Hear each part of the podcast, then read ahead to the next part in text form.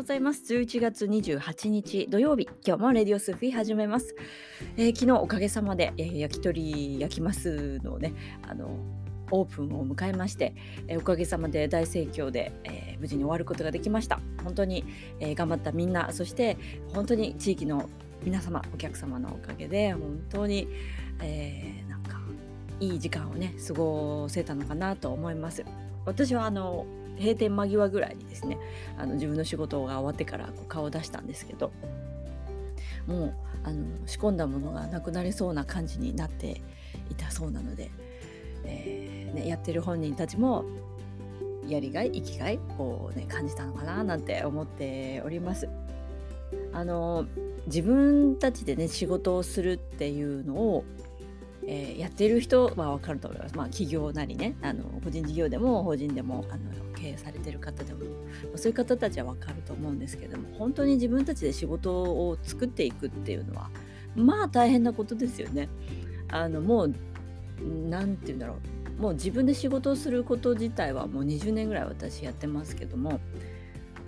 しばらくね雇われるっていう状況にうんいないんですよね。まあ何ていうか10年ぐらい前にねもっと前、まあ、あるバイトを頼まれてですね生徒さんに大笑いされながらですねアルバイトをしたんですよね。まあ、それがあのさやちゃんと出会うきっかけにもなったんですけどあの、まあ、あまり言うとねあのどこのバイトだって分かっちゃうんで言わないけど、えーまあ、あるバイトに行ったわけですよ。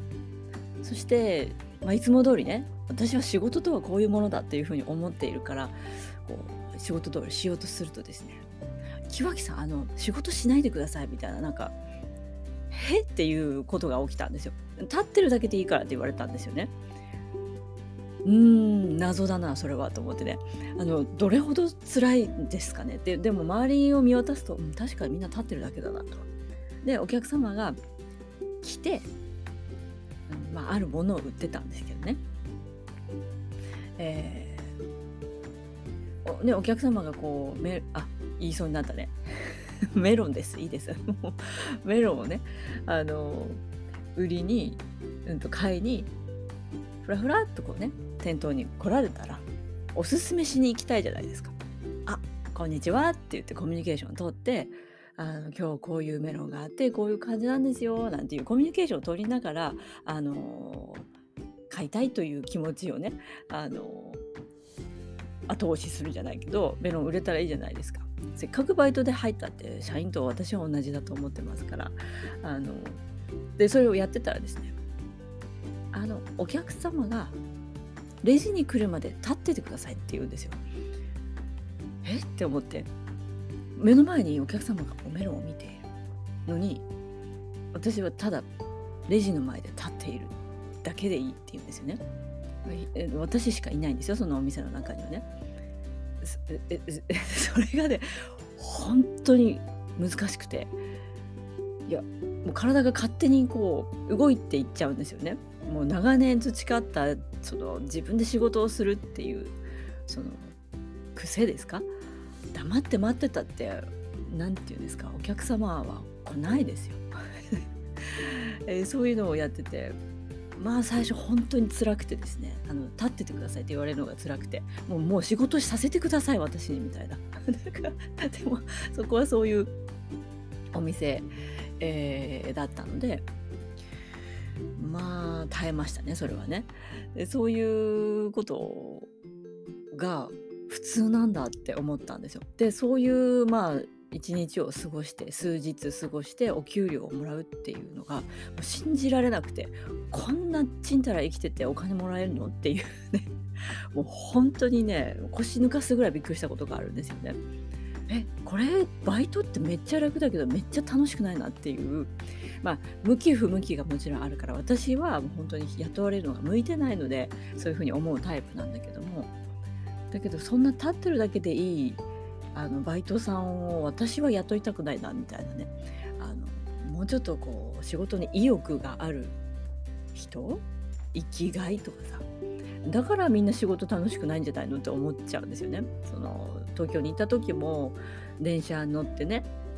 みんな魚の死んだような目をしながらこう揺られてねドナドナされていくわけじゃないですか職場にね。人生楽しいですか仕事楽しいですか楽しいなって思ってる風には見えないわけですよ。でもそういう仕事の与えられ方をしていたり仕事の働き方日常の過ごし方をしていたら楽しいっていう風には思えないんだろうなと。多分お金を稼ぐためだけに仕事をしているっていう状態なんでしょうね。お金って何？って思うわけですよ。生き方を変えないとお金稼げないわけじゃないですからお金だってエネルギーの循環ですから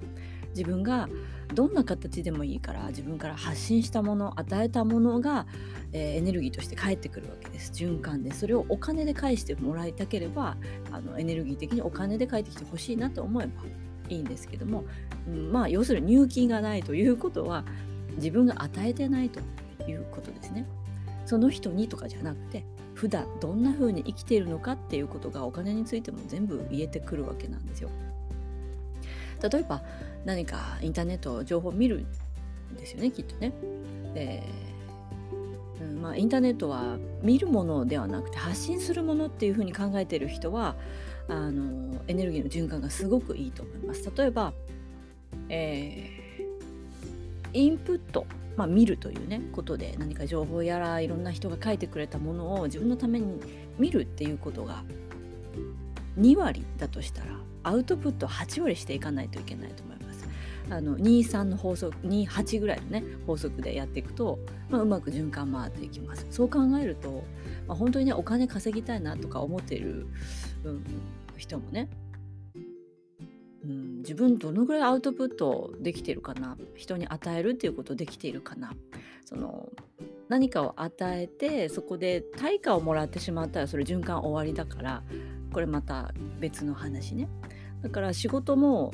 与えられたことだけやってると全く楽しさとか他の面で自分の人生は他の面で与えてもらえるということがないです。いい人に恵まれないだとか出会いがないだとかうーんなんかこうスーパーのレジ行って悪い思いをしただとか余計なお金を払わされるとかねそういうことに全部つながっていくんですよ。嫌なこと嫌な思いに当たる天気がどうのこうのとかそういうことも全部関係してくる。だから、えー、自分の人生において8割誰かのために生きているかアウトプットもできているかだとしたらやっと2割自分もらってもいいよって例えば映画1個無料で見ましたって言ったらえー、その映画の分の8割をどうにかして循環させないと、まあ、循環というかアウトプットですよね。自分が与えるっていう行為を8割やその分の8割やっていかないと循環が滞ります。どっかで損をするようになっています。私あの昔ギャオとか見てたんですけど今全然面白いのやってないか見てないんだけどね。無料でいろいろ見れるじゃないですか。でいろんな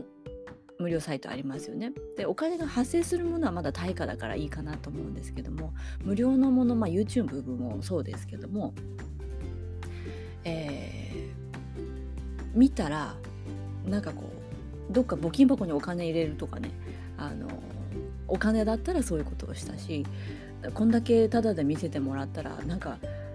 他のことで与えるということもしくはアウトプットで、えー、循環をするということを結構心がけてました。もう循環お金というのは循環だよって気づき始めてからですから、まあ、10年以上ぐらい前ぐらいからそんなことを気をつけるようにしていましたね。本当にね見事なんですよ。分かりやすい。だからあれだけ YouTuber さんが儲かるわけなんですね。みんな無料で見てるから。でみんな無料で見ている。そして見ている人たちはアウトプットをしないんです。見るだけ。だからこれから世の中に二極化していくよっていうのも、えー、インプットする人だけの人とアウトプットしていく人とっていう人に分かれていくわけですね、まあ、YouTuber さんっていうのは、えー、一つのサイトを1個上げればたくさんの人に見てもらえる。たくさんの人に与えるっていうことまあどんなことを与えるかっていうその内容次第だと思いますけどためになることだったり楽しいことだったりするわけですよね。えー、そういうものを与えるっていうことを、まあ、インターネットがそれをね可能にしてくれるわけですよね。芸能人の方たちとかもそうですねテレビに出てる人たちはアウトプットをしていくでその代わりやっぱり人前に出るっていう風になってくるとエネルギーがすごい受けますのでやっぱり自分を律していったり精神性を統一していくとかねそういうことをしていかないとやられちゃいます、まあ、芸能人の方たちはそういう形でものすごい人からの注目やら羨望やらを受けるから、えー、会いたいとかねそういうのもそうでしょうしでそれに負けちゃうとみんな薬とかそういうものがさ近くにあればすぐ手に出しちゃうんでね。でそれでこう弱い人たち精神的に弱い、まあ、敏感な人たちが芸能の方でもやっぱりさあの優れたものを持ってると思いますから敏感体質だと思うんですよね。えそうするとあのなんかこう落ちていくでも落ちていけないだからなんか近くにある良くないものに手を出すとかねそういうので落ちていく芸能人の方とかもいるんですよね。あとはしっかりと何か何かしらの宗教をやってる人たちも多いですよね芸能界はね。まあ大きいところのね入ってる人多いじゃないですか。多いじゃないですか。でそれをしっかりと何かに捕まっているっていうのかな？自分が自分で、まあ、何かのおかげで立っているということができている人も多いかもしれませんね。えー、まあ私たちは別に宗教でも何でもないですけど、まあ、呼吸をする自分に軸を持っていくっていうところで、まあ、立っているわけですよね。まあそんな話なんでこんな話になったのか分かんないんですけどまあ、インターネットの話で言うとそのね二極化と考えたりもしますけど、えー、まあ、そんな風にねアウトプットイコール与える人インプットもらう人っていう風に自分の日々の生活の中でそれをどんな風に当てはめていきましょうか、えー、実践できることはたくさんあると思うんですよね。何かあ今得たなと思ったらその分、えー、8割返していかないといけない。その人にとかじゃなくてもいいんですけど別の行為でももちろんいいんですね。全部つながってます。物事ギブアンドテイクで目の前のことだけで進んでいるわけじゃなくて全てがつながっていますのでこういう時はこういうふうに与えよう。あこういう時いただいちゃったなって思ったらもうどんどんそうお返ししていかないと何て言うのかインプット溜まってっちゃうと循環悪くなっちゃうんですよ。えー、そういうのも気をつけているとあのたまりにくい体になっていきます心も体もたまらないからねあの楽に生きていけると思います。えー、まあ、そんな感じでインターネットもねそういう風に使える世の中にねどんどんなっていくわけですよね。で今ちょっと話は少しずれるけどもあのコロナ禍で、ね、またね第何波って始まっちゃってますけどこれは一体うんなんか宇宙的な意味があるとしたらどんなことなのかなって、まあ、なんかこうたまにね考えることがあるんですがこう不要不急の外出をしないですよね。うん、それって人に会うことがなくなるわけですよね。でそうすると近い者同士は会うようになると思うんですよ。要するに波動が同じ者同士は会うことはできるんですよ。うん、会いやすいしタイミングも合うんです。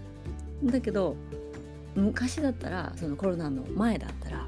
まあいろんな用事だったりイベントがあってその波動が違う人同士が、うん、交わる場所が時間が多かったと思うんですよね。影響し合える状況ですよね。いいものも悪いものもねあの自分を高めようと思って、まあ、何かのセミナーに行きました会場に行ったらすごい人に会いましたって言って自分の波動を高められたよなんていうこともあるけども今はその人と集まっちゃいけないっていうことはなんか波動が固定されていくのかなっていう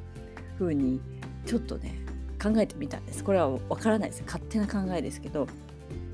でも実際そうだよなって思ったんですよ。不要不急の外出できないしうーんなんかどこどこの店に行こうみたいなねあちこち行けるわけでもない堂々とね。ってことはそうなってくるとどうしても同じ者同士で固まっていくこれ普通のことだと思うんですよ。まあ、家族だったり仲間だったりで違う人と会う接点がどんどんなくなっていく。うん、自由に出れた時代は自由にいろんな波動の人たちが交わることができていろいろお互い影響をし合えたけれども今はそれがストップされるとなかなかその自分の固定された波動同士が、まあ、合っていくような感じでこれがなんか二極化への道なのかなって思ったんですよ。波動を影響し合えればまだまだ上に上がるぞっていう人たちだとかねどんどん下がっていくよとかねなんかそういう人たちがこうぐちゃぐちゃのままなんですよ。だけどももう完全に二分化していくよっていう時どんなことが必要かなって思ったら、まあ、二分化ですから固まるのと固まるのを波動的に作っていけばいいですよね。宇宙的な話をするとね人がとかじゃなくて、まあ、結局人ではあるんだけども波動的にもこっちの塊とあっちの塊にしようってなって自分がね二極化を作る粘土かなんかで二極化を作るとしたら右側にこう紙波動左側に獣波動を用意してこれ二極化しなきゃいけないなってなったらどうやったってこの2つ離そうとしませんか？こう真ん中にちょっとずつちぎって真ん中でこちょこちょってね一つのものに作ったりはしないと思うんですよね。そういう状態が今のコロナのロックダウンの状況なのかなってちょっと思ったりもしたんですよ。これはもう勝手な妄想ですけどね。でもありえるかななんて思ってて。だからどんどん波動が合わない人は会えなくなるし状況的にも会えないし、ね、コロナがどんどん始まっちゃったら不要不急の外出できないの。もで唯一できるのがインターネット。ですね。インターネットのサイトの中で SNS とかでは交流ができるかもしれない。だけど時々その違う人と波動を交流するとなんかん？こんな感じだったかな？みたいなねそういうことは起きるとは思いますけどもなんかどういう世の中になっていくのかなって思った時にこのコロナっていう状況も意味があるのかなってねちょっと思ったりしました。まあ、本当にその完全なる風と風の時代にね入っていくものが12月の末ぐらいになっていくと言われている中で会わない人はどんどん会わなくなっていくし会う人はどんどん濃くなっていくしやっぱりその精神的なつながりっていうものをあのどっちの方もみんながそれぞれねそれぞれの場所で強くなっていくのかなとは思います。まあいい悪いじゃなくて自分はどこが心地よいかなっていうところで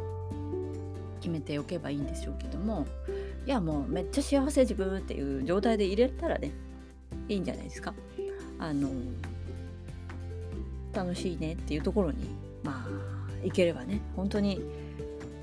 うん、いいとか悪いじゃなくて楽に生きていけるよっていうだけの話とは思います。うん、みんな楽に生きていきたいじゃないですか。楽に生きていくっていうのは堕落の楽ではないんですけどね流れがスムーズっていう感じですそよ流れるそよそよ流れる小川のように行きましょうっていうなんかこう荒波に揉まれたりだとかそういうの辛いそうでしょ？でそういうそよ流れる小川のように生きてたら楽そうじゃないですか。でもちゃんとやるべきことは自分自身のやるべきことはやっているんです。流れるということだけ、うん、楽ちんな生き方かなとは思います、えー、そんな楽ちんなね生き方を目指して今日も、えー、楽しく生きていきましょう。それでは今日も良い一日を。